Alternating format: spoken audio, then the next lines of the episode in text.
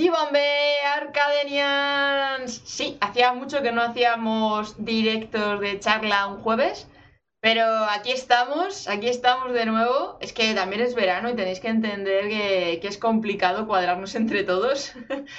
pero hoy he conseguido que venga la nave de Arcadetin un crack del tema de la marca personal. Además es que su trayectoria mmm, vais a flipar. Así que si, os interesa el mundo de la marca personal, ¿qué os debería interesar? Ya sabéis que yo lo repito muchas, muchas, muchas veces, que trabajéis muy bien vuestra marca personal, que es lo que os va a dar luego dinerito. Y por eso he traído a Juan Busico, que es experto en marca personal, pero no solamente ya porque se sepa la teoría al dedillo, sino porque es que lo ha vivido en sus propias carnes. O sea, ahora nos va a contar, pero es que apenas lleva un año con su marca personal y, y, y lo está reventando. Así que no le voy a hacer esperar más y voy a dar paso a Juan. Hola Juan. Buenas, buenas. Bienvenido. ¿Cómo va? Un gusto enorme estar acá. Eh, bueno, eh, ya gracias por la invitación. Vamos a dejarlo todo respecto al tema de marca personal. Y sí, como decía Sara, eh, es un proceso que, que, se vive recientemente, así que está todo fresco para dar todo el contenido posible. Casi me caigo de gracias. Pero nadie mejor que tú mismo para, presentarle, para presentarte y contarles un poquito a los que estén por aquí conectados y que no te conozcan todavía, quién es Juan Busico. Ok, Juan Busico, joven emprendedor de 22 años, argentino, cordobés, eh, que bueno, que me he desarrollado en diferentes emprendimientos y que estoy desarrollando esta marca personal para aportar. Tiene una, una misión muy linda, que es crear relaciones de negocios y también, por supuesto, seguir aportando a nivel emprendimiento y desarrollo personal eh, para toda habla hispana. Así que, bueno, comento un poco más específicamente del tema marca personal. Eh, ¿Quién soy yo para hablar de marca personal?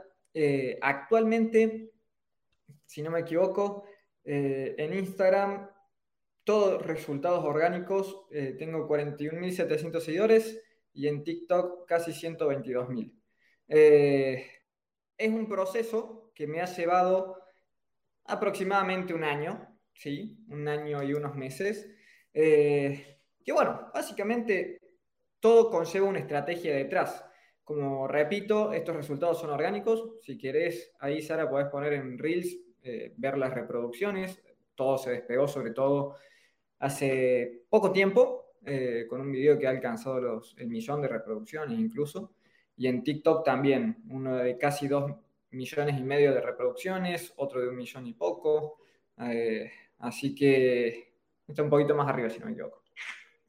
Más eh, arriba, tirando para arriba, ¿no? En plan. Eh, sí, no, no, los más recientes, a eso me ah. refiero. Un poquito más reciente. Un poquito más. Y creo que. Ahí está, arriba a la derecha. Ahí está. Aquí lo tenemos. Autoeducación. Eh, bueno, básicamente fue un proceso en el cual se va aportando, se van aprendiendo muchas cosas, uno va corrigiendo, va mejorando mucho la calidad, va entendiendo qué funciona para uno y qué no funciona para uno, también qué quiere la audiencia. Algo importantísimo en ese aspecto. Eh, así que bueno, eso sería un poco de por qué hablo de marca personal. Eh, acá a partir de ahora, Sara, lo que quieras preguntar, lo que creas que puede aportar a la audiencia, bienvenido sea desde la teoría y la práctica. ¿Qué crees que es lo que, lo que te ha hecho crecer tantísimo en tan poco tiempo, en este año? Por tematización de tu contenido, porque realmente no tienes un contenido muy tematizado, de es que solamente, porque mira, aquí por ejemplo estabas hablando de autoeducación, de creencias, o sea, que no es solamente que hables de un tema concreto y ya, sino que tocas muchos palos. ¿Qué crees que puede haber sido ese crecimiento tan fugaz? Tal cual. En mi caso, estratégicamente decidí, no como dice la, la, teoría de anicharse en un aspecto, en mi caso yo decidí estratégicamente, como tengo, considero tener bastante valor por aportar, tanto en liderazgo, comunicación, ventas, marketing, negocios, desarrollo personal, oratoria, en diferentes aspectos, marca personal, eh, decidí no encasillarme. dije, bueno, me voy a jugar para tomar mi propio criterio y no seguir la teoría en el sentido de anicharme en un aspecto. Y creo que lo que hizo que tenga una repercusión específica fue la manera en la que comuniqué. Eh, yo siempre considero que para la marca personal hay dos formas de comunicar, dos extremos y que en el medio no hay resultados. Eh, cada uno tiene sus cosas buenas y sus cosas malas. Yo comencé, hay dos extremos para mí. Yo comencé con el extremo muy humano, un ser muy humano, muy amigable, muy cercano, con mucha empatía, una mano amiga, una persona con la que creas rápidamente una afinidad. Y por otro lado está la parte del superhéroe, si se quiere, que es mostrar un poco más eh, una comunicación más asertiva, más fuerte, eh, esas verdades políticamente incorrectas, una forma nueva de ver el, mundo, que ya no es tan mano amiga, tan empatía, sino que genera un poco también de haters, por supuesto, porque es tirar una contundencia, tirar una forma de ver la vida diferente al status quo o al pensamiento común o algo que todos vemos pero no estamos haciendo mucho caso. Entonces, yo en esa comunicación he ido variando, he, comenzado muy, muy humano para quienes quieren ver los primeros videos, de hecho el primer video que lancé está pensado así, comunicar esa parte muy simpática, muy cercana, eh, y después un poco más, eh, si se quiere, mostrando un poco más quién soy, en el sentido de qué tengo para aportar, qué creo yo, qué veo yo en el mundo diferente y, aceptar esa individualidad y aceptar que van a haber críticas. Eh, y es parte del proceso. Entonces, yo creo que el, factor X, si se quiere, que ha, hecho que, un libro que se llama así, eh, que ha hecho que yo pueda dar ese salto a nivel resultados orgánicos, seguidores y, todo el tema ha sido la forma en la que he comunicado. Eh, prácticamente esa. O me voy al lado muy humano y genero mucha empatía, eso está muy bueno para vender, para monetizar los conocimientos, porque uno se, se, acerca mucho al público. Y por otro lado está la parte de superhéroe que genera más viralidad que otra cosa, porque genera polémica, genera un debate. Ese video principalmente es un video en el que Cristian, mi socio, estábamos en un café hablando y él es una persona grande, un empresario ya condecorado, eh, una persona que me duplica en edad, experiencias, empresas, empleados, una bestia. y, estábamos haciendo un ida y vuelta, estábamos hablando y Julián, el camarógrafo, decidió comenzar a tomar un par de momentos y entonces empezó a hacer un ping-pong de preguntas y respuestas. Y Cristian, a propósito, me pregunta, ¿qué carrera estudiaste? Ok, en esa carrera, ¿en qué carrera estudié? Yo no digo, no estudié, que es lo que muchos querían que diga, sino que dije estudié por mi cuenta. Que es una forma nueva, o no sé si es nueva, pero que rompe el molde, porque así es como he estudiado más de mil libros, que es otra cosa que ha llamado mucho la atención, que yo no creí que haya estudiado, llamado tanto la atención, porque lo he visto en Simron, Eugenio Ollera allá de España, lo he visto en Del Carnegie, en Simron, en un montón de referentes, en habla hispana, en anglosajona, lo que sea, y yo me lo había puesto como meta. Está bien, me llevó seis años ese proceso. Pero... Que no es una cosa de la noche a la mañana que decimos, mira cómo ha crecido tu marca personal en un, año, pero llevas preparándote seis años para esto. Sí, sí, sí, por supuesto. Eh, entonces, es romper con un molde cuál es esa verdad que uno tiene que, que sabe que, que, puede ser diferente al, al común, al camino común. Y eso creo que ha sido una disrupción interesante. Además, me llama mucho la atención que siempre hablas de vídeos, vídeos, vídeos. O sea, tú todo tu contenido lo estás enfocando a formato vídeo, 100%. Todo. Si no me equivoco, son 130 y pico publicaciones en Instagram, 136, creo que 135 son videos. sí, sí, sí, 100%. La comunicación es mucho más directa, se logra empatizar mucho más y y genera también más engagement, por supuesto, y además es que está el formato Reels y de TikTok que, que permiten viralizar. Claro. ¿Y cómo piensas tú todos esos contenidos? ¿Cómo te los preparas? Porque claro, está la parte de documentar, como estabas comentando, de estoy charlando con mi socio y alguien da el rec y sale esto, pero hay otros muchos contenidos que es que están pensados, o sea, como cuando te subiste en el coche descapotable y cuentas algo, etcétera, etcétera. ¿Eso cómo lo planificas? ¿Cómo te, organizas para tener esos contenidos constantes? Ok. Eh, desde la organización, fíjate que son videos incluso hasta con la misma ropa. Eh, son videos que grabo uno o dos días y contenido para dos meses, prácticamente. Por una cuestión de tiempo, esta es mi principal dedicación. Yo tengo mi agencia de marketing, un equipo de 25 personas, tengo, compro y vendo autos, tengo mis cosas. Entonces, eh, importamos rigs de minería y comercializamos acá en Argentina. Tengo mis cosas. Y necesito organizarme de esa manera para crear ese contenido. ¿Y cómo es el proceso de la creación del contenido? Yo siempre me pregunto cuál es el objetivo, cuál es el fin, qué quiero hacer ahora. Quiero generar viralidad, quiero generar valor, quiero generar conciencias, quiero vender algo. ¿Qué estoy queriendo hacer? Eso es brutal. En, mi caso, en mi caso principal, no estoy todo el tiempo pensando en vender. De hecho, lo único que... de hecho, no vendo de manera activa en Instagram.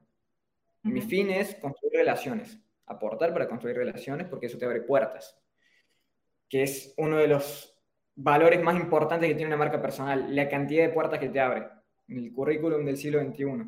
Eh, ahora, ahora tocaremos ese tema.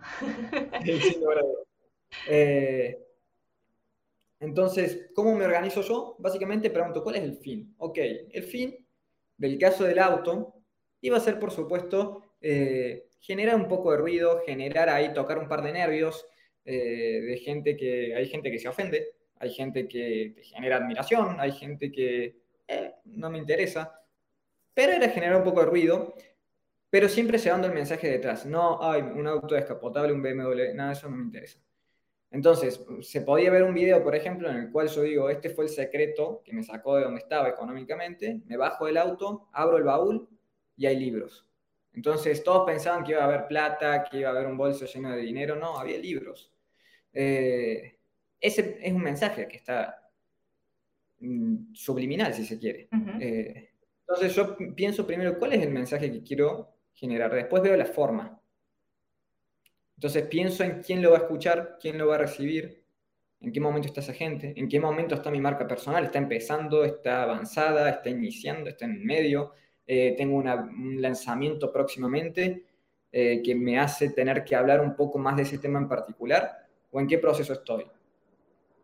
Y por ahí es ir encontrando ese punto que, que uno sabe que va funcionando o que es lo que la gente quiere escuchar.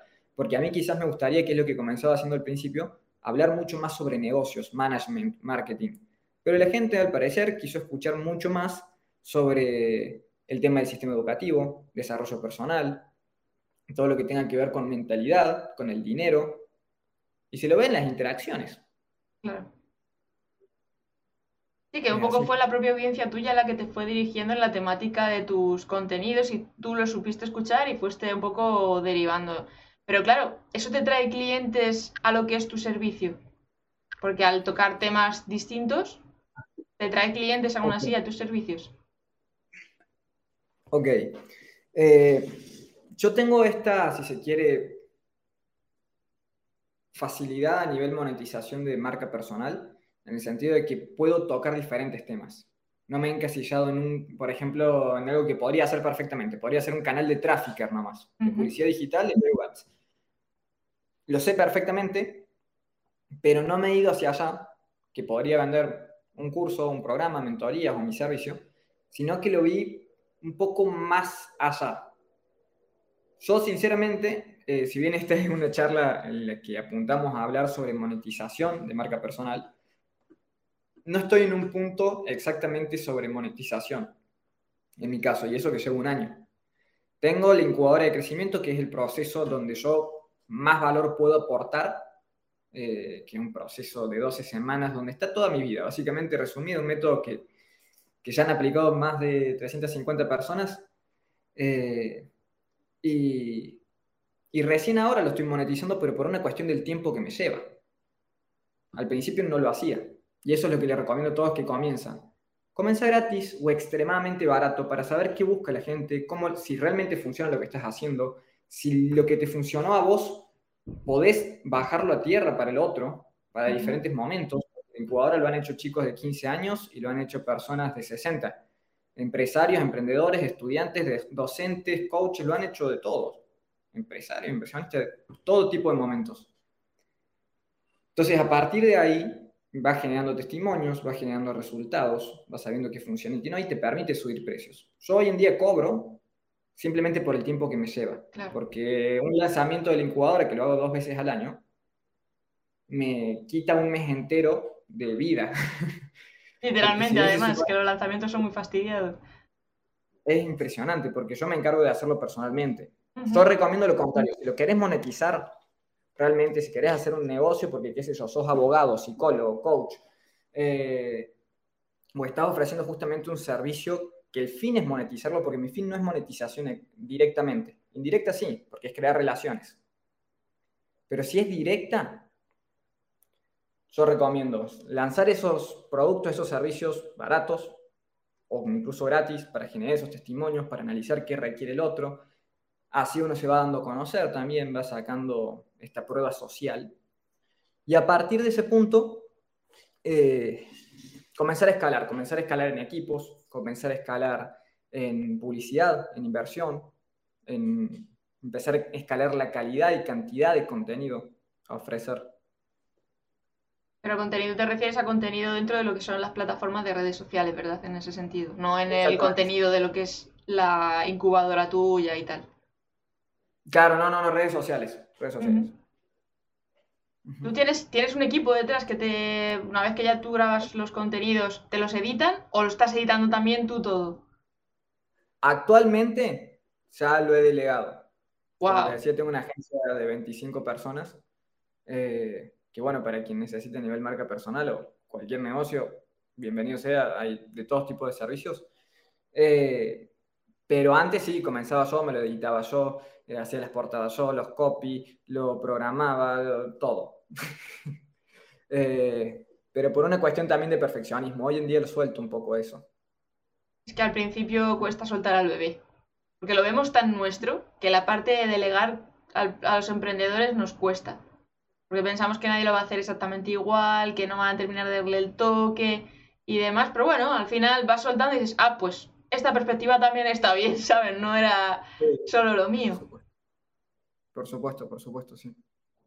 Y, pero tú decías, por ejemplo, dices, no, no estoy todavía en la fase de monetización de mi marca personal, pero sin embargo, si estás cobrando por tu incubadora, sí es una monetización de tu marca personal porque la gente está comprando o consumiendo la incubadora gracias a que eres tú quien está detrás de ese, de ese proyecto en sí. Sí, sí, sí, por supuesto que, a ver, me refiero a esto de que podría monetizarlo realmente si mi, si mi objetivo fuera ese específicamente, podría sacar un montón de programas y estar dedicándome exactamente a eso. Como te digo, podría sacar un programa de comunicación efectiva, oratoria y persuasión, podría sacar un programa de marketing, uno de ventas específicamente, uno de cómo llevar una agencia, otro de un programa de emprendimiento desde cero, otro de... Sí, toda la experiencia que, tienes. Eh, pero mi objetivo principal actualmente es generar esas relaciones.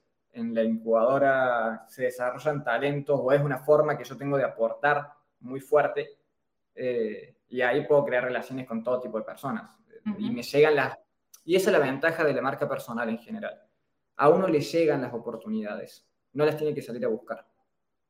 Ese es el punto clave. Yo en eso estoy 100% de acuerdo contigo, que a mí me costó mucho lanzarme con mi marca personal, también te digo, porque yo el ponerme delante de cámara lo llevo un poco mal, pero cuando me di el tortazo contra la realidad dije, nada, fuera, fuera timidez, fuera síndrome del impostor y a darle caña. Que por cierto, ¿cómo, cómo recomiendas tú a tus clientes en la agencia el tema de empezar con su marca personal y romper ese síndrome del impostor, porque hay muchas personas que arrancan así, que con el hecho de yo es que, voy a contar, mi vida es muy aburrida, yo no soy influencer, a mí no se me da bien hablar en público, al final no se lanzan a crear esa marca personal. ¿Tú qué les recomiendas cuando te encuentras con un cliente así? Actualmente, hablando de monetización, ahora sí, eh, para agosto probablemente yo comience a dar mentorías para marcas personales específicamente. Sin embargo, y ahí ya trabajamos todo el tema mucho más a detalle. Sin embargo, lo que yo siempre suelo recomendar, así de manera directa, es primero definir en qué soy bueno. Ok, ¿soy bueno en algo? Si no me hago bueno, estudio, me preparo. Con ser bueno, no te digo muy bueno, excelente, extraordinario o un extraterrestre. Sino, por lo menos hacerme bueno A partir de ahí, en la preparación teórica, práctica, en experiencia, incorporar todo ese conocimiento, todos los días me voy a hacer un proceso de, documentación y voy a empezar a documentar para probar a hablar en cámara, aunque sea en formato selfie. Y después voy a empezar a pensar y trabajar en mí en el sentido de, ok, ¿cuál es mi historia? ¿Qué me diferencia del resto? ¿Por qué yo? Y es una pregunta súper difícil. Pero ahí es cuando uno empieza a decir, ok, ¿en qué soy diferente? Ya sea algo bueno o malo. Malo, entre comillas. A mí me dijeron que soy muy terco, que hablo mucho, discuto mucho, eh, que no, sí, que soy obsesivo. Entonces, para mí son todas cualidades.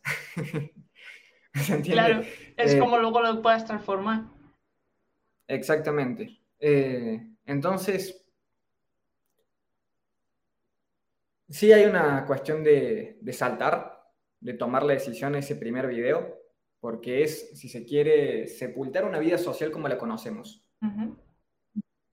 Pero ahí está el precio de ser diferente. El precio de ser diferente al se paga por adelantado, cuesta, pero los frutos que tiene el ser diferente, justamente subí unos videos hace poco acerca de la audacia. Es la, es la habilidad la, forma de ser mejor paga de la historia. Todo aquello que hagas con audacia va a ser redituada enormemente. Porque ese mismo miedo que uno tiene al lanzar ese primer video, hablar a la cámara, lo tiene cualquier persona en el mundo. En mayor o menor medida, pero lo tiene cualquier persona en el mundo. Entonces, el hecho de decir, ok, tengo dos precios a pagar. El precio de hacerlo y de involucrarme en un camino que no tiene mucho retorno, eh, de vuelta atrás. Es decir, me meto y esta es mi marca personal y esta es mi vida ahora, ya sea abogado, psicólogo, coach, que tenga una habilidad específica, y empiezo a aportar y a entregarme y a dejar mucho de mí, o me quedo donde estoy, veo cómo otros triunfan, veo, me quedo con ese qué pasaría, y ese, ese, ese famoso mañana empiezo. Sí. Más, eterno que aquello que nunca empiezas. Eh, es dar un salto, es dar un salto. Y hacerlo sin pensar para mí. Un salto de fe, digamos, vamos. Sí, sí, y hacer esta cuestión de hacer que las cosas pasen y que funcionen. Porque cuando yo me lancé, o sea, fue como, tenía el celular y hice, cerrando los ojos un poquito, fue publicar.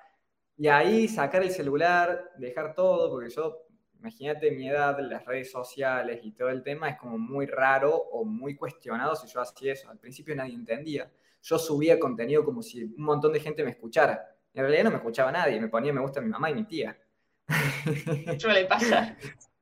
Sí, sí, por supuesto. Eh, pero aún así uno va dando todo hasta que empieza a encontrar que funciona, se empieza a encontrar con personas maravillosas y, y empieza a escuchar al mercado para ver qué necesita y ahí uno puede ofrecer un producto o un servicio. ¿Tú cuando empezaste con la marca personal, ya tenías la agencia o la montaste a partir de la marca personal tuya? No, le hice a partir de la marca personal. De hecho, de las 25 personas, 20 las he conocido en incubadora, como te digo. Eh, por eso digo, o sea, yo todo lo que hago es para generar relaciones, ya sea posibles socios o sea sean integrantes de equipo, porque son líderes. Creo que el desafío más grande a nivel empresarial es conseguir a la persona correcta. 100%, conseguir el talento y la persona que encaja, ah, toca probar y tocar muchas puertas. Y es verdad que lo que tú estás comentando, el sistema que tú tienes, te facilita mucho ese camino y esa trayectoria, porque los vas conociendo. y potenciando. Y comentabas que has leído un montón de libros y que eso te ha permitido estar donde estás. Pero claro, mucha gente lee libros porque todo el mundo, pues eso, al final con el acceso que tenemos al conocimiento y demás, pero no todo el mundo consigue crecer tan rápido. ¿Cómo aplicaste tú todo ese conocimiento de libros? ¿Cómo llevaste ese proceso para llegar hasta aquí? Porque claro, leer, leer, todo el mundo puede decir, sí, yo me veo muchos vídeos en YouTube, me he hecho el curso de fulanito, me he leído el libro de no sé cuántos. Padre rico y padre pobre se lo ha leído todo el mundo, pero nadie todavía es rico, ¿sabes? Entonces, en ese sentido, ¿cómo, lo organizaste? ¿Cómo lo gestionaste?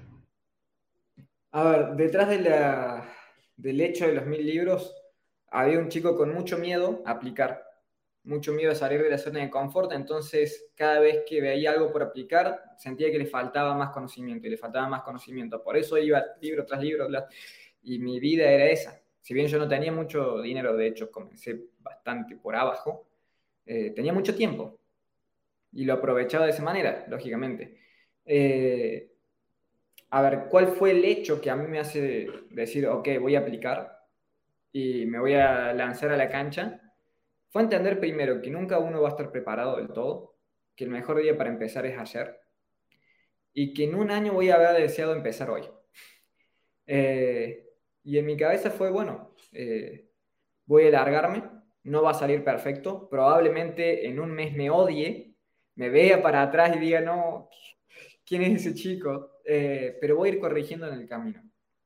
Eh, fue cuando empecé a aplicar esto, lógicamente me empecé a obligar a aplicar la información que tenía a disposición lo más rápido posible. Eh, salir y experimentar, sea lo que sea, un, no sé, un libro bien práctico y también mucha gente leyó, cómo ganar amigos e influir sobre las personas. Ok, voy a aplicar una de las 31 reglas o 32 reglas por día yo me fui desarrollando un sistema también de estudio, es más, yo puedo tener estos cuadernos por toda la casa. Somos dos iguales. Mira, de hecho, aquí. Entonces, eh, me, he hecho un método para estudiar, para sistematizar esa información y después ver qué funciona de mí. Porque no todo funciona. O no todo en un proceso. Entonces me daba ese lujo de, ok, voy a probar diferentes corrientes, diferentes teorías.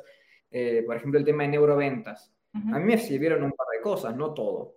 A mí, por lo menos. Después está la teoría de ventas de la línea recta de, Jordan Belfort. Después la teoría de Grant Cardone. Y así tenemos un montón de teorías y no todas sirven para el mismo producto. Entonces, conclusión personal. Hay que aprender a vender el producto o servicio. Específicamente es. Aprender sobre ventas, pero también aprender a vender un producto y salir a la cancha y toparse contra muros y saber que vamos a chocar, que el obstáculo es el camino, otro gran título, un gran libro. Eh, y ahí corregir, pero hacer que las cosas pasen. Esa es una frase que me ha dicho mi primer mentor, mi padrino, y que ha estado en mi cabeza siempre. Hacer que las cosas pasen. Ser caprichoso con su resultado. me gusta, me gusta esa frase. O sea, que tú has contado con mentores también, no solamente ya con los mentores de los libros, digamos, sino que también has contado con un apoyo que te ha ido guiando y te ha ido un poco gestionando. Más que nada referentes.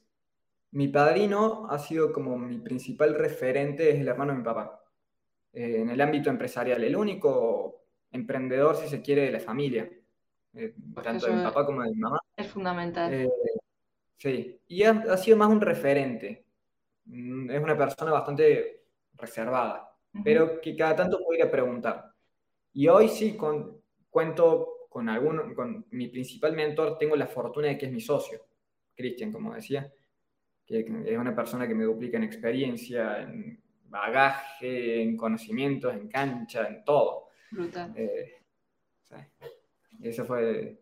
Y bueno, lo conocí justamente por la marca personal. Maravilloso, o sea, porque en ese sentido yo también coincido mucho en tema de leer libros, de aplicarlos, tal y cual, pero claro, cada uno luego tiene que buscar también su, su sistema, pero es el claro ejemplo de joder, que la autoeducación funciona, que los libros están ahí, que, joder, que tenemos acceso a mentores super top, que, que no lo podíamos permitir de otra manera si no fuera con libros. Entonces, el hacerlo a poquito es brutal. Sí, el tema de la autoeducación, es más, el mismo Jim Rohn, mentor de mentores, si se quiere, decía, la educación formal o tradicional te dará una forma de ganarte la vida, la autoeducación te dará una fortuna. Es el camino difícil, es el camino fuera de lo común, por supuesto depende de cuál es tu propósito, porque si tu propósito es ser médica, sería un delito incluso ser generar una autoeducación neurocirujano con autoeducación. No, sí, sí, hay profesiones y profesiones. Claro. Eh, para el mundo de los negocios eh, está todo a merced. Los más grandes de la historia han dejado todas sus fórmulas. Estamos en un mundo que ya la fuente de información no son las universidades y, y la gente mayor, nuestros abuelos. Hoy en día podemos acceder a cualquier tipo de información en un, segundo. Eh, ¿Y, cuántos contenidos has estado subiendo más o menos de constancia? Porque claro, el, recorrido que tú has tenido en un año es porque has tenido que hacer pico pala, pico pala muy constantemente, no hacer un vídeo cada semana, sino que has tenido que dar mucha caña, no solamente a lo mejor ya en Reels, sino en Stories también. Ahí yo tengo un defecto. está bueno hacer también, si bien ya hay un resultado bastante interesante, eh, tengo que hacer mi media culpa de que podría ser ese resultado mucho mayor. Bueno, tampoco está mal. Eh, suelo, subir más o menos entre 3 y 4 videos a la semana. Eh, y en Stories, la verdad que eso también es una estrategia de comunicación de que solamente subo historias cuando tengo algo realmente importante por aportar ya sea un evento, ya sea un preguntas y respuestas, ya sea eh, el anuncio, por ejemplo, de, del vivo, eh, o que vayan a escuchar un podcast que subí.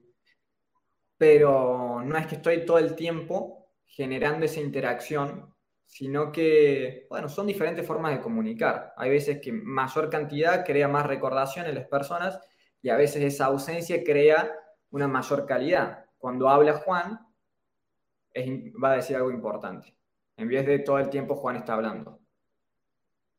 Son diferentes estrategias. A ver, en TikTok sí. Eh, había un momento en el cual generaba tres o cuatro videos al día, pero videos muy simples, de selfie, respondiendo preguntas. ¿Y funcionaba bien? Eh, estuve en TikTok, bueno, ahí fue un, un error mío que al principio comencé con mucha frecuencia no, no me funcionaba durante uno o dos meses, todos los días subir videos. Eh, lo había abandonado y después volví a, subir luego unos meses contenido a TikTok, aportando, probando diferentes métodos, modalidades, formatos. Eh, y hubo un punto en el que uno sí funcionó y a partir de ese funcionó otro y funcionó otro y empecé a darme cuenta cómo funcionaba el algoritmo no solamente que ya lo sabía, sino cómo funciona con mi contenido. Que esa es una conclusión que hay que sacar, es como, ah, ok, los videos de mayor valor que más aporto contenido técnico no llaman la atención. Eh, el contenido más polémico, quizás más viral, que tiene estas fórmulas para generar viralidad, genera mucho ruido. En esa, esa es como mi estrategia actualmente, generar mucho ruido con un concepto y después ese ruido purificarlo hacerle un mensaje más claro. Ok, yo no soy multinivel, yo no soy vende millones de cursos, yo no soy eh, un gurú.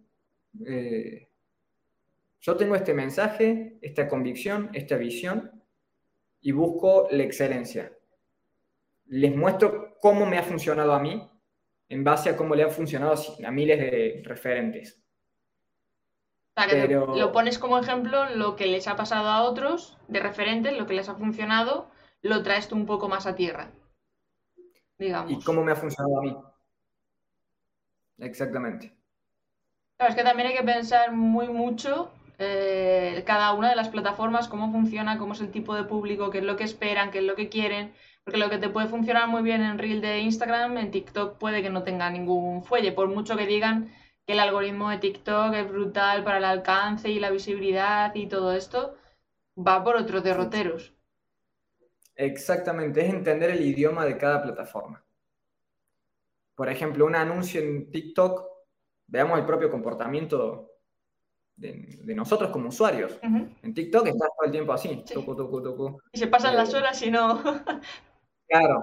Eh, y un anuncio, probablemente no veas un anuncio en TikTok, muy probablemente. Yo creo que nunca he visto un anuncio completo en TikTok. En Instagram sí. En YouTube, por ejemplo, la gente ya entra con unas con una predisposición a escuchar, a pasarse 10 minutos en YouTube. En TikTok no, en TikTok, a ver, entreteneme en menos de un segundo o te salto. Entonces, por ahí un anuncio en YouTube puede ser más largo, en Instagram tiene que ser un poco más corto, en TikTok tiene otro idioma directamente. Entonces es ir entendiendo y eso lo hace la experiencia. O sea, sí lo podemos charlar bien a detalle para encasillarnos hacia cierto lugar, pero necesitas 30, 45 días de estar presente ahí y, ver qué te funciona a vos. O sea, que realmente es hacer un prueba-error, prueba-error y tener cierta creatividad para no encasillar, o sea, para no intentar hacer un copia-pega de lo que están haciendo otros. Porque claro, mucha gente se piensa que entra en TikTok, ya entrándonos, centrándonos más en esa plataforma, de que entra en TikTok y con hacer lip syncs y hacer algunos challenges ya lo van a reventar en TikTok y ahora está entrando tantísima gente que es que tienes que darle una vuelta de tuerca a ese contenido. Sí, es, es un poco de todo. Es tener una estrategia que, nos funciona a todos. Por eso digo, o sea, no, redescubrir la rueda si se quiere. Tener una estrategia que es el pilar, la estructura, la teoría, se quiere el plan. A partir de ahí, si es ese prueba y error y esa convicción mental y es un juego mental completamente de disciplina, de decir, yo voy a hacer que esto pase, e ir corrigiendo en el camino. Pero no se trata de copiar, sino modelar por ahí lo que funciona. Ok, ¿qué le ha funcionado a esta persona? ¿Qué le ha funcionado a esta? Hay patrones que se ven, que no se ven, que son subliminales, eh, que uno puede encontrar, yo le llamo modelos de éxito, una competencia inspiracional. Eh, es como un estudio de mercado. Eh, si yo voy a ser un abogado y quiero abrir mi marca personal, lo primero que voy a hacer es entrar hashtag abogados en TikTok y voy a ver cuáles son los videos más virales. Ok, los videos más virales no se trata de hablar de teoría de abogacía, sino eh, de poner un caso práctico jugando a roles, que me hagan preguntas. Doctor, ¿qué pasa si choqué un auto, pero venía de la mano derecha y había un cartel que decía pare? Mirá, lo que puede pasar es y la respuesta. Por ejemplo, no sé si funcionará. Sí, que además de esos hay muchos. O sea, que algo tendrá que tener en común. Tal cual, y darle la impronta a uno, de uno mismo. Esa, la gente odia lo actuado, ama lo genuino, y se nota, tenemos un, sexto sentido que se llama intuición, y nos damos cuenta cuando alguien es falso. Entonces, darle esa impronta personal. ¿Cómo, ¿Cómo creaste tu marca personal desde cero? ¿Cómo fue tu, proceso? Porque tus vídeos y tu estética es muy particular, es muy característica. En cuanto aparece un poco el inicio del vídeo, ya sabemos que eres tú. ¿Cómo fue ese proceso? Ok. Eh,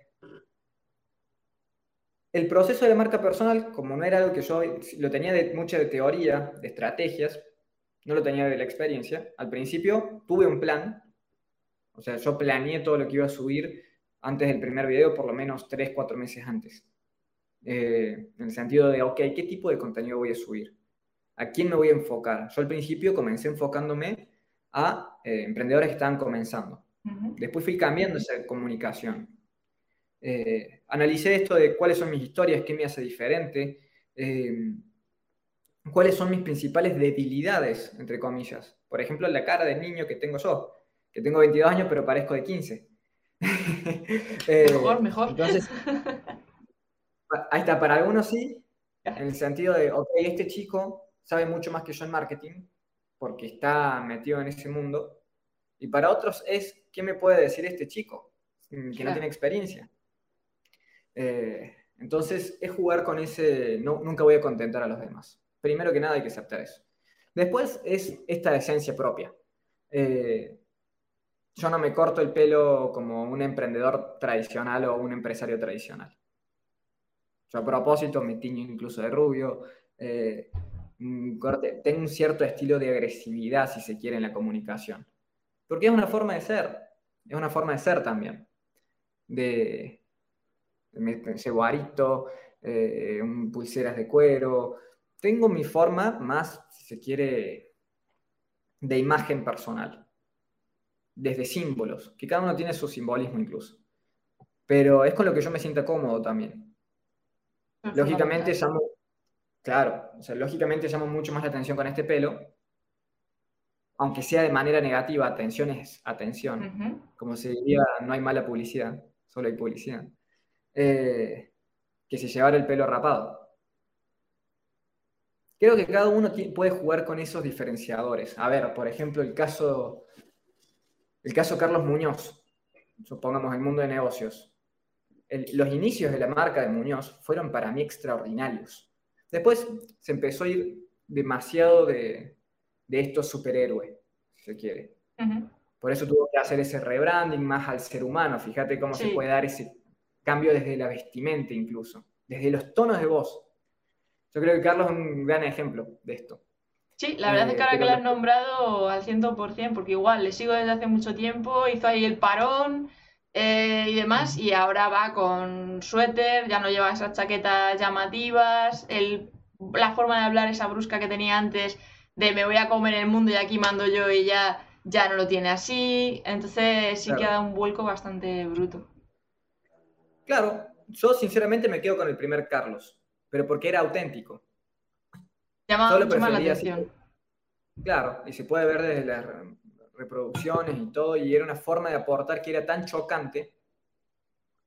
Después ha habido todo un movimiento con esto de vende humos y todo el tema, ha habido todo un movimiento, mm. pero era tan chocante la forma, que era tan radicalmente disruptiva, que no había forma de no saber quién era. Entonces, por lo menos te creaba una recordación. Y yo estoy convencido, Carlos ha tenido una preparación en su imagen enorme. Hijo. Eh, y cada uno puede encontrar su punto. Solo estoy trabajando justamente actualmente en eso. Porque ¿qué necesitamos hacer? Llamar la atención. Primero, ese es el primer paso. Ya sea con algo que digo, con una imagen, con un, un sonido, algo que llame la atención. Y que se quede en la mente, porque el sonido también muchas veces simplemente lo tenemos ya con las cabeceras de las series. En cuanto arranca un poco la canción, ya sabemos qué serie se va a venir a cuento. Entonces, con la marca personal nos pasa un poco igual. Exactamente. Es llamar esa atención, aportar ese mensaje clarito, clarísimo, eh, que lo pueda entender cualquier persona y después algo que tengas para recordar a la persona. Ya sea los lentes gigantes estos, eh, no sé, algo, mis orejas también gigantes.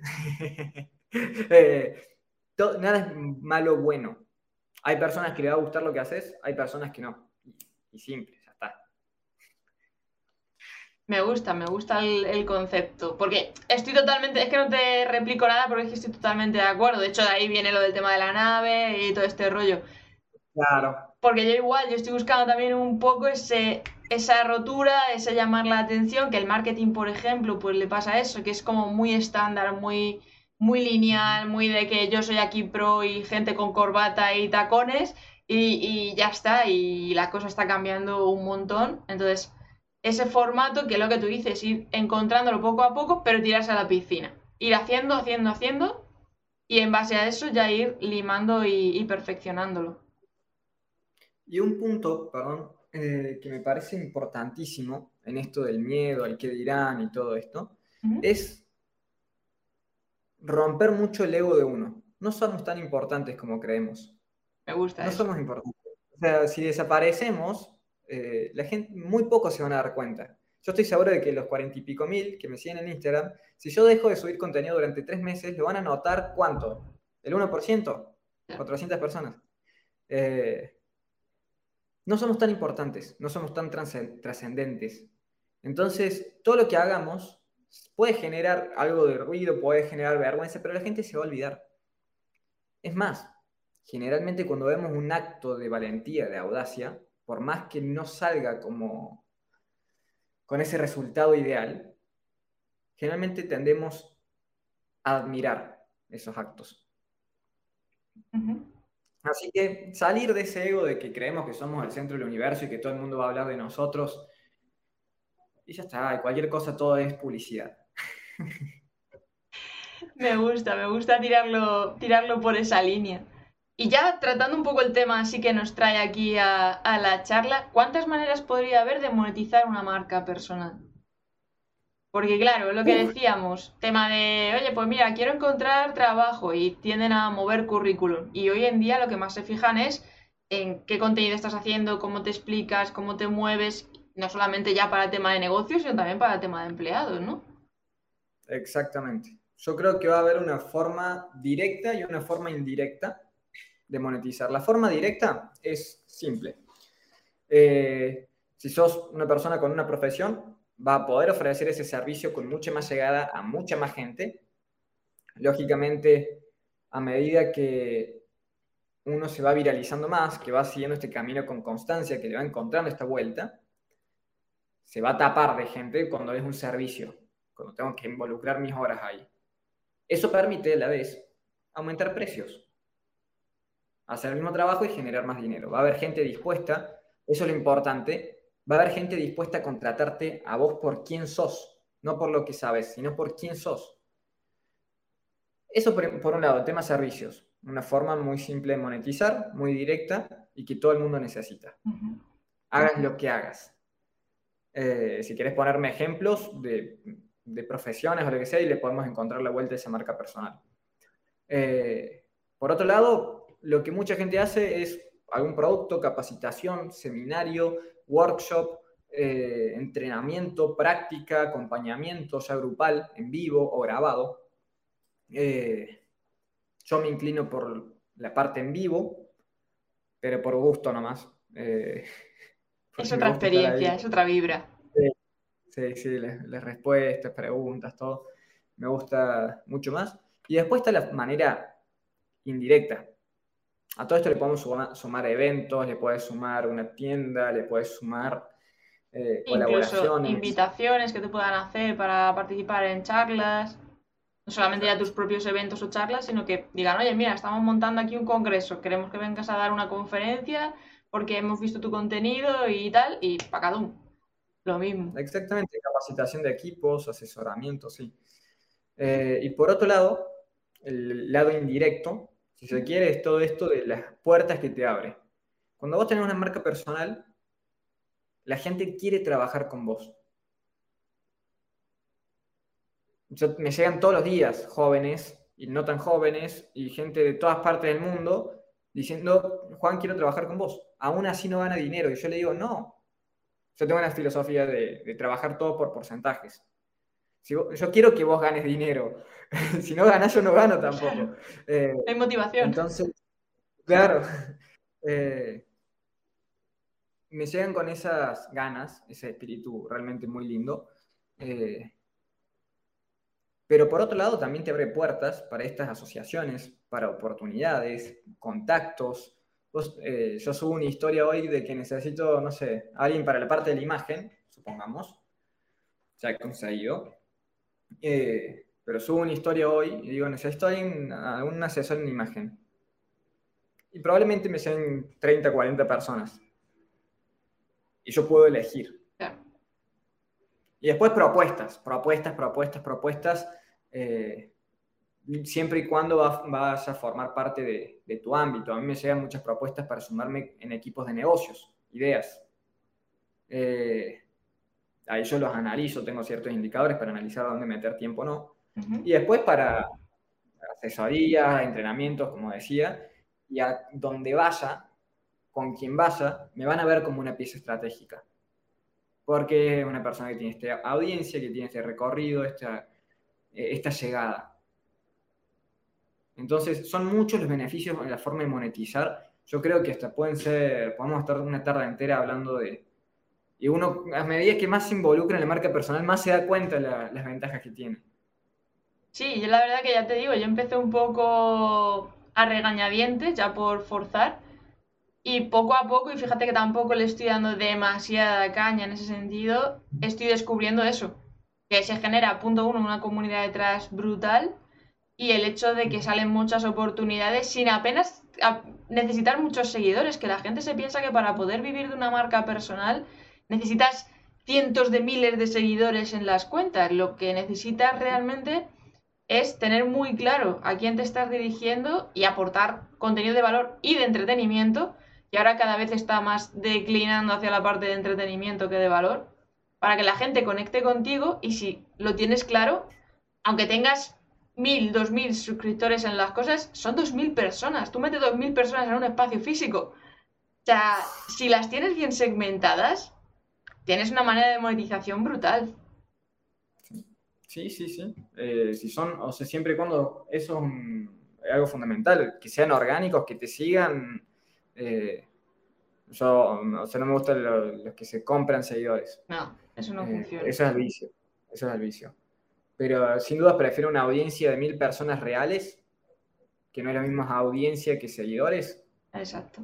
Que muchos seguidores, pero con mil personas, yo creo que con mil personas tranquilamente podría eh, vivir y mantener mi estilo de vida. Claro, es que muchas veces no necesitas, sabiendo cómo trabajas tu contenido, eso sí, pero no necesitas ser un influencer de cientos de miles, porque a ti te han llegado, ya con los números que tú tienes en redes y demás, a ti te han llegado a contactar ya marcas para hacer colaboraciones y demás, o todavía no estás en esa fase eh, de momento. Todavía no. ¿Y, si, llegara te interesaría? Sí, ¿por qué no? Siempre estoy abierto a escuchar. Eh, pero todavía no me han llegado ninguna, o pocas colaboraciones. Eh, ah, no me han llegado. Me han invitado a la radio, me han invitado a hacer lives. Eh, eso sí, colaboraciones así con marcas, no. No, no, porque yo no soy influencer. Eso yo no me considero influencer, por ejemplo. Bueno, pero aún así. Claro. Aún así, tú tienes una audiencia masiva y estás hablando de un tema de contenido emprendedor, empresa, que hay muchas herramientas simplemente de facturación que podrían decir, oye, mira, habla de nuestra plataforma ah. o tal. Ah, sí, eso sí, de trading y todas esas cosas, plataformas, y eso yo por una cuestión, o multiniveles, sí, eso Sí, bueno, pero eso va por otras líneas. Y yo les prefiero asimilar por una cuestión ética y... Eso es casi que, están pegando pedradas a ver cuál toca, porque yo creo que escriben a, todo el mundo ahí en automático. En ese sentido. No, me ofrecen, o sea, eso ya hace rato, pero mm. sí el, tema de que me ofrecen hacer una historia promocionando nuestra app de, trading y llevate el 10%. Y eso no lo hago, entonces no lo recomiendo. Eh, es simplemente por una cuestión ética y de transparencia. Sí, porque tú tienes muy claro para qué utilizas tus redes sociales. O sea, tú tienes las redes sociales para crear esas relaciones y generar negocio con ello. Pero luego, por ejemplo, pues hay alguien que diga, oye, pues mira, yo con las colaboraciones puedo ganar dinero, porque mucho, esto pasa mucho con los youtubers. Aparte de lo que ganan con YouTube, pues luego tienen ciertas colaboraciones con marcas y empresas y tal, que se llevan otro poquito, que si afiliados de X cosa, tal, tal. Bueno, que puede ser opciones de poder monetizar también la marca, la marca personal por ahí. Porque. Sí, de hecho. Dime. No, que a los influencers les falta esa parte de tener un modelo de negocio claro muchas veces. Eh, tienen mucha audiencia, mucho poder de comunicación y creo que lo podrían monetizar mucho más. Eh, por eso yo no me considero influencer, yo me considero marca personal. Yo creo que el influencer busca el entretenimiento y la marca personal tiene un movimiento atrás. Yo tengo una visión muy clara de lo que quiero lograr. Eh, el influencer es muy pasajero. Sí, que es una marca de moda, digamos, una marca personal de moda, que hace mucho ruido, pero no tiene esa solidez detrás, por decirlo de algún modo. Exacto. Y volviendo a TikTok, eh, ¿qué tal tu experiencia? Porque claro, yo con TikTok lo que más o menos he analizado no se puede generar una comunidad sólida. O sea, porque tengo como la impresión de que la gente cuando te sigue, como ya no vuelves a aparecer en el para ti y la gente, nadie se mete en la pestaña de seguidos, pues al final como que tu contenido no les aparece tanto como a lo mejor debiera. Es más como un descubrimiento de, hola, estoy aquí, pero no te permite esa comunidad como a lo mejor se puede hacer con Instagram, se puede hacer con YouTube. Exactamente. Eh, TikTok lo que tiene es que es una plataforma de alcance brutal. Brutal si, uno considera eh, que es la plataforma más utilizada hoy en día por tiempo de usuario promedio y después de muchos años le han sacado el trono a YouTube. Eh, sin embargo, sí es, una realidad de que a no ser que tengas un mensaje muy contundente y que y tu contenido tenga extremo valor o extremo entretenimiento, es muy difícil que la gente ponga en el buscador Juan Bucico en este caso. Es más, yo conozco muy pocos eh, creadores que yo realmente estoy dispuesto a, voy a ver qué video nuevo subió. Me pasa lo mismo. Eh, sí, es una plataforma de despegue, yo creo que con TikTok solo no alcanza para una marca personal. Sí es una plataforma de despegue para llevar, si se quiere, ese tráfico a Instagram, que es mucho más horizontal la comunicación. Hay muchas más interacciones, pero yo creo que TikTok va a encontrarle de vuelta, la verdad. ¿Tú recomiendas alguna, alguna estrategia para utilizar esa audiencia de TikTok a llevarla a donde, la plataforma que más utilices para crear esa comunidad? Eh, a ver, alguna estrategia. Yo creo que la gente solo que, ya que realmente le gusta tu contenido, te busca en Instagram. Sin embargo, sí, poder poner arroba al final del video, arroba Juan Busico en ese caso, por ejemplo. Yo no he ejecutado muchas estrategias en ese sentido, eh, porque por más que se lo digas, la gente tiene un comportamiento. Sí, es, diferente la comunidad. Es diferente la comunicación. Eh, a mí yo he crecido en Instagram lo que he crecido, pero porque un Reels me viralizó fuertemente, que fue ese de millón. Eh, que paralelamente también se viralizan dos en TikTok. Pero lo de TikTok es como que la plataforma está hecha para que no salgas de la plataforma. Sí. Justamente. Entonces, el hecho simplemente de que la persona tarde un microsegundo deslizando ya le genera al cerebro un gasto de energía y, es difícil que te vayan a salir a Instagram, a no ser que tengas un contenido diferente, esa puede ser una buena estrategia. Ese es un motivo para que te sigan en Instagram, que subas un contenido diferente en cada plataforma, que es una locura de trabajo. Yo, por ejemplo, lo que les recomiendo, porque al centrarme yo más en tema de video marketing y utilizar como plataforma principal YouTube, es utilizar TikTok, pero para generar cierto hype, como un pequeño resumen, un tráiler de lo que luego tienen en YouTube, para poder dirigir a la gente hacia YouTube y luego de ahí ya a lo que es la base de datos y la newsletter y demás. Porque convertir a newsletter es muy complicado en TikTok Luego, lo que tú dices, llevarlos a Instagram, pues tendrías que estar haciendo un contenido totalmente distinto para que la gente tenga una razón para quedarse también en Instagram.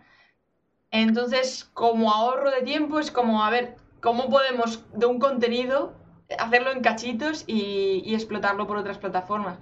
A mí la única que se me ha ocurrido es esa, con TikTok, de decirle, oye, mm, tienes el contenido completo, yo qué sé, por ejemplo, tema de los cinco tips para conseguir X cosa y se lo sueltas en listado. Este, este, este, este, este. Te lo desarrollo en el enlace que encontrarás en no sé dónde. Y ahí ya si les ha interesado, es la razón para llevarles a. Pero si no es que... Yo creo que una, sí, una forma, una buena estrategia es una herramienta que ha dado TikTok y que ahora, bueno, Instagram copia a TikTok todo lo que hace TikTok. Eh, es, sí, sí, sí. Por eso digo, TikTok le va a encontrar la vuelta. Eh, es la herramienta de anclados. ¿Qué he hecho yo? Ahí está, sí, sí lo he hecho. Ahí está. He grabado un video que yo sabía que TikTok no me iba a viralizar, porque cuando vos le decís a, a la plataforma, porque la plataforma te escucha claramente. Sí. Eh, cuando vos decís el quinto te lo desarrollo en YouTube, la plataforma dice, no, me lo va a sacar de TikTok, no lo vamos a mandar a YouTube. Entonces no vamos a viralizar este video. Eh, lo que yo he hecho es grabar un video muy simple diciendo, soy, este soy yo. Eh, acá te, dejo en el link de mi descripción eh, mi Instagram, mi podcast. Acá vas a tener este tipo de contenido, la incubadora de crecimiento para que hables conmigo. Le dejo algo que yo piense estratégicamente que me conviene. Y lo subo. Yo sé que eso no va a tener repercusión y lo anclo. Y lo dejo primero, el primero y le pongo un título en la portada que diga ver video. Eh, entonces, todo el resto del contenido que yo voy haciendo, que se va viralizando, va haciendo valor, la gente que entra a mi perfil, lo primero que hace es ver ese video. Claro, es bueno. Y ahí tiene las instrucciones precisas. De, ok, mira, en Instagram tenés este contenido. En Spotify tenés este contenido. En YouTube tenés este contenido. Eh, entonces, como que das una bienvenida, un saludo. Esa es muy buena, esa es una estrategia brutal. Claro, porque además es que, sobre todo para contenidos que están en partes, que son parte 1, parte 2, parte 3, cuando te ha salido en, TikTok, en el para ti, la parte 1, dices, coño, quiero ver la parte 2 y la parte 3. Terminas entrando en el perfil y al final como que buscando ese que habías visto, ves el anclado, que además está en rojo, te llama la atención, y dices, bueno, ya iré a ver la parte 2 después, y te metes en el anclado. Esa estrategia está guay. Sí, sí, sí, ya. Por eso digo, captar primero la atención y si tengo un mensaje contundente, la gente va a entrar a mi perfil. Claro. Por eso hay mucha gente que tiene miedo a dar. Tiene mucho miedo y eso en este proceso estoy yo, de aportar sin miedo, soltar todo. Yo digo, uy, bueno, si me voy a quedar corto, entonces no lo hago. Hay otros que piensan, uy, pero esto lo doy en mi curso, entonces no lo digo. Y hay un concepto que es que lo gratuito tenga la misma o mayor calidad que el contenido pago de otra, de otra marca. Eso va a hacer que curiosamente parece contraintuitivo, uy, si yo le digo la respuesta no me necesita, eso va a hacer que te necesiten mucho más. Claro. Porque cuando, saco, cuando saques algo pago, van a decir, uff, si el contenido gratuito es este, lo que debe haber allá adentro.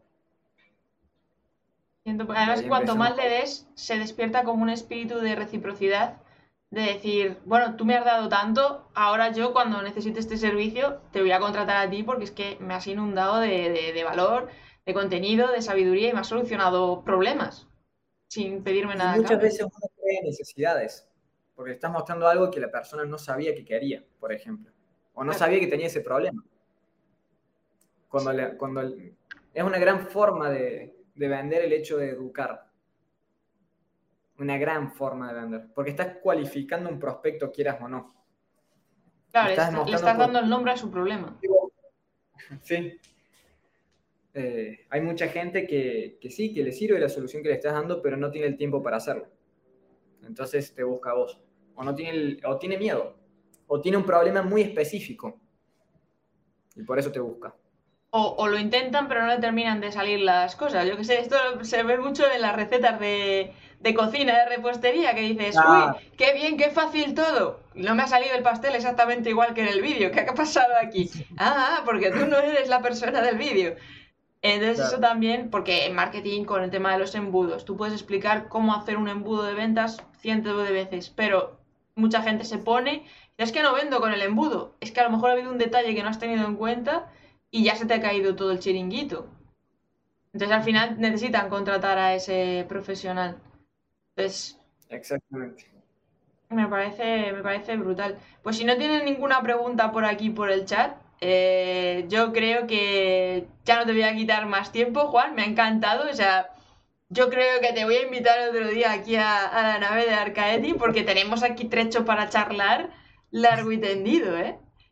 Mientras. Por supuesto, por supuesto. Mientras hacen ahí preguntas por si se les queda algo colgado, eh, cuéntanos, cuéntales dónde pueden encontrar, qué servicios les puedes ofrecer, que tienen la agencia, tienes la incubadora. Cuéntales, cuéntales. Bueno, eh, arroba Juan Bucico en Instagram, ahí podemos hablar, trato de contestar todo eh, y aportar todo lo posible. desde procesos o lo más completo que hoy puedo ofrecer a nivel capacitación, es la incubadora, es un proceso completo de vida, 12 semanas en las que trabajamos con hábitos, objetivos, creencias, administración del tiempo, el método de autoeducación con el cual he llegado a esos mil libros, eh, sistema de activación reticular, se crean relaciones, mi fórmula para crear relaciones, en fin, la incubadora es un proceso increíble. Eh, por otro lado, como decía, seguramente voy a estar haciendo mentorías ya uno a uno a nivel marcas personal. Y la agencia de marketing, para quien necesite una página web, el currículum del siglo XXI, eh, quien necesite publicidad, diseño gráfico, un community manager, eh, edición, estrategia de marketing, vendedores, todo, la agencia es muy linda. Hay cracks de cracks, es el seleccionado del seleccionado de personas. Los tiene bien filtrados y como habéis podido escuchar, enseñados por él mismo. O sea que Crack 100%. Sí, sí, por supuesto. Así que bueno, eso y desde toda la humildad del mundo, para lo que pueda aportar desde un consejo, un mensaje, una recomendación de un libro, lo que necesiten, acá estoy disponible.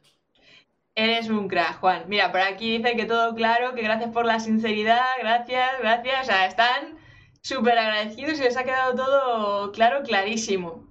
Así que no me queda más que darte yo también las gracias de habernos dedicado este ratito. Mira, la última pregunta, que ¿qué libros recomendarías? Alguno así al azar, porque claro, con todos los que te has leído tú.